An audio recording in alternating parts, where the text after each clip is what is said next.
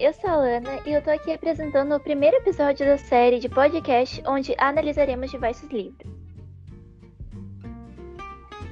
Hoje eu tô aqui na companhia das minhas amigas Fernanda e Camille para falar de um dos mais renomados livros da autora britânica C.J. Tudor, ou não se, ou se não o mais renomado, O Homem de Giz. Mas antes de começar, eu já aviso que terão alguns spoilers, então se você quiser ler, eu não recomendo ouvir esse podcast. Bom, C.J. Tudor, nascida em 1972, já foi roteirista de rádio, passeadora de cães, dubladora, redatora, repórter, apresentadora e, enfim, escritora. Embora tenha produzido quatro livros, O Homem de Giz proporcionou a sua ascensão, contando com 269 páginas e, diferentemente da maioria dos livros comuns, não é separado em capítulos. Sabemos que ele tem uma atmosfera bem diferente do que a gente está acostumado do suspense comum. E ele transmite um ar de comédia, misturando assim, e apresenta uma linguagem mais descontraída, característica da autora. Porém, ele tem seus plot twists e capítulos com muita tensão. O conto se passa na vila de Enderbury, no distrito de East Lindsey, na Inglaterra, em duas épocas diferentes. Primeiramente em 1986, quando eles eram crianças, e depois em 2016. E o que vocês acharam da história? Bom, quando eu comecei a ler, eu é, comecei lendo o prólogo e eu achei que ia ser um livro super chato, porque o prólogo ele tem uma, uma, um jeito de escrever muito difícil de ler, sabe? Umas palavras muito complicadas. Mas aí eu tentei dar mais uma chance pro livro e eu não me arrependi disso, foi uma ótima escolha. Quando o livro começa, de fato, é, como você mesmo já disse, a linguagem, a linguagem é bem despojada. Por exemplo, aqui nesse trecho da página 15. Gavi Gordo disse que meu pai era um hippie maldito. A linguagem nem se preocupa com as normas padrões português. E fora essa escrita muito boa de ler sem cansar, tem também esses personagens, cada um com suas personalidades singulares. É, o que eu mais me apeguei foi o Popo. É, acho que eu me identifiquei muito com ele, por ele ser essa figura paterna, assim, no, no grupo. Ah, eu também. Eu gostei muito do Ropo e da Nick também, que para mim são os personagens mais heróizinhos e empáticos. Acho que um dos personagens que eu mais gostei foi o Mickey Method. Uma coisa que eu achei muito legal, né, por esse traço da autora, é que o livro ele se passa em dois tempos. Ele vai se alternando entre 2016, que é quando eles estão adultos, e 1968, que é quando eles são crianças e acontece tudo aquilo. E é onde começa toda a parada. Bom, é, sobre o livro, ele apresenta muitos traços de um escritor chamado Stephen King. Esse cara, ele escreveu It a Coisa. E um dos traços mais semelhantes que eu percebi é a, é a famosa cinco crianças, quatro garotas e uma menina. E a própria escritora, ela já falou que, que ela se inspira muito nele.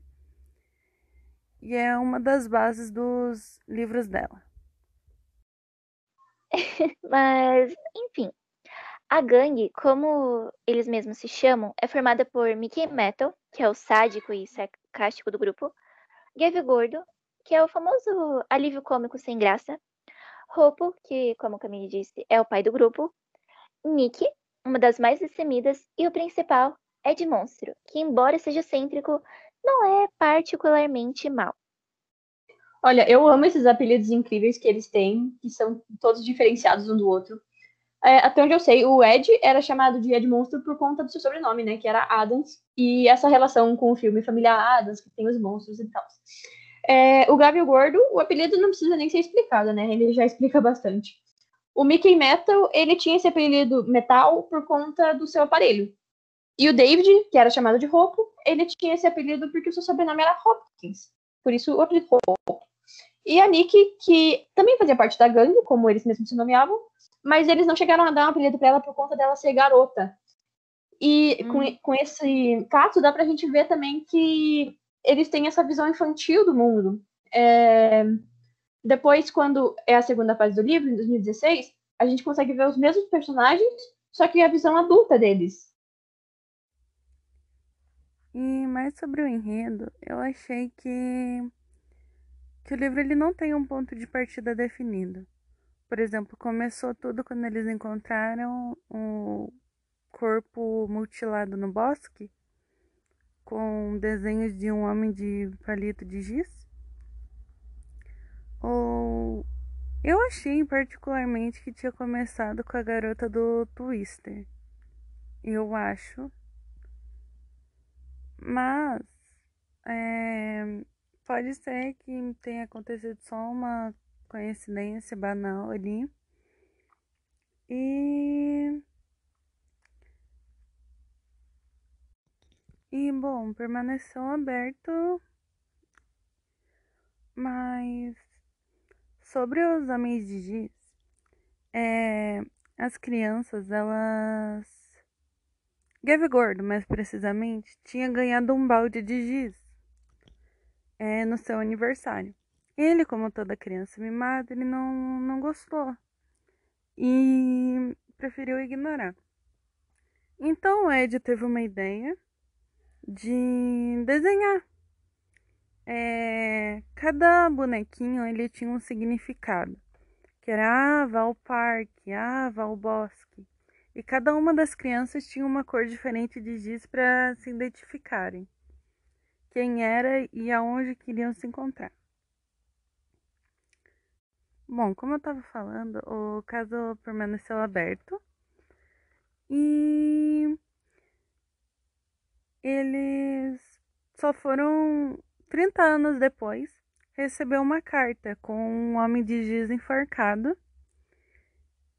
E não falou exatamente o que estava escrito na carta, porém todas as crianças receberam. E Ed ele tinha se tornado professor. Ele morava na mesma casa que cresceu junto com uma amiga Chloe. E é, nisso o Mickey ele tinha ido embora da cidade, porém nessa época ele voltou e ele tinha pedido ajuda de Ed para escrever um livro. Um livro sobre o que tinha acontecido, porque ele queria a verdade. Porém, ele, o Ed ficou meio pé atrás com isso, porque não sabia se queria voltar nesse assunto e tal. E depois, numa noite, saindo da casa do Ed, é, após ter bebido muito, o Mickey ele esqueceu a carteira lá mas ele não voltou pro hotel. Porque tava, com chave, tava sem a chave, a chave estava na carteira que ele tinha deixado ali. E depois ele foi ver no registro se pedia um outro cartão e acabou que não. Simplesmente ele não voltou pro hotel. E depois encontraram ele morto. É...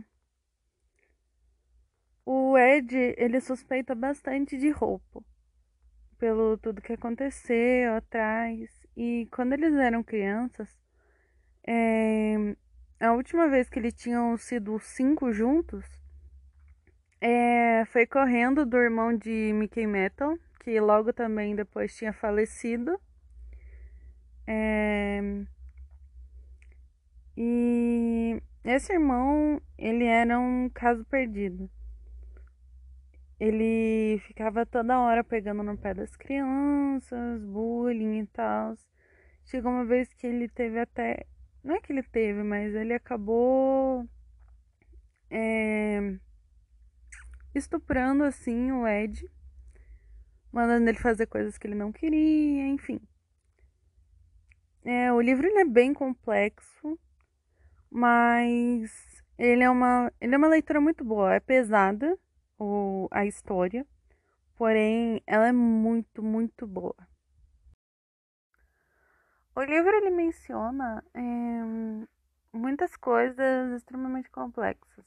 É, por exemplo, embora Ed tenha uma boa relação com a família dele, É, Nick já por outro lado não tem. É, cada o livro mostra a vida de, de cada criança ali, com, o que, que acontece na época e tal, tudo, mas ela foca precisamente no Ed, já que é o protagonista. É, ele aborda temas como aborto, estupro, é, religião, um monte de coisas. É, e fora esse acontecimento principal do livro, também tem vários outros, né? Como um dos primeiros, que é o do Twister, que é um brinquedo de um parque que explode, fazendo com que uma garota ela tenha metade do rosto queimado, a perna dela se quebre. E essa mesma garota, posteriormente no livro, se envolveria com o professor Halloran e ela seria morta por engano. Uh, também tem um protesto contra a mãe do Ed, é, que ela ajuda mulheres a, que querem abortar. Tem a morte do Sean Cooper, que é o irmão de Mickey, o atentado contra o reverendo, que, na minha humilde opinião, foi merecido, e a descoberta de que Chloe e Nick são irmãs. E também tem o, o suicídio do Halloran. É, esse livro não é mesmo para criança. O livro tem algumas curiosidades também que aumentam a atenção, da frases e palavras em itálico, como confesse ou pernas, que essa parte perna se refere ao Gav Gordo, que ficou paraplégico após um acidente com Mickey, que estava bêbado e acabou batendo o carro. É, enfim, essas palavras fazem com que pensemos que outra pessoa é quem cometeu o assassinato contra a Elisa, que é a garota do Twister, mas no final descobrimos que é o reverendo e que, na verdade, ele queria matar Hannah, que era a mãe da filha bastarda dele. O reverendo também tenta matar Chloe, que é sua filha bastarda, filha de Hannah, Ed e Hopo, mas é impedido por Nick, que é a irmã de Chloe, que o mata. Outra curiosidade é que o Ed vê os mortos, como o Sean Cooper e o Halloran, e ele costuma colecionar coisas que estavam presentes em datas marcantes, como o sapato da garota do Twister quando ela se machucou, o que se torna um pouquinho macabro quando a gente descobre que ele guardou a cabeça da Elisa como recordação. E a trama, mesmo no final, apresenta pontas soltas que acredito ser uma brincadeira da autora pra gente ficar curioso e com raiva.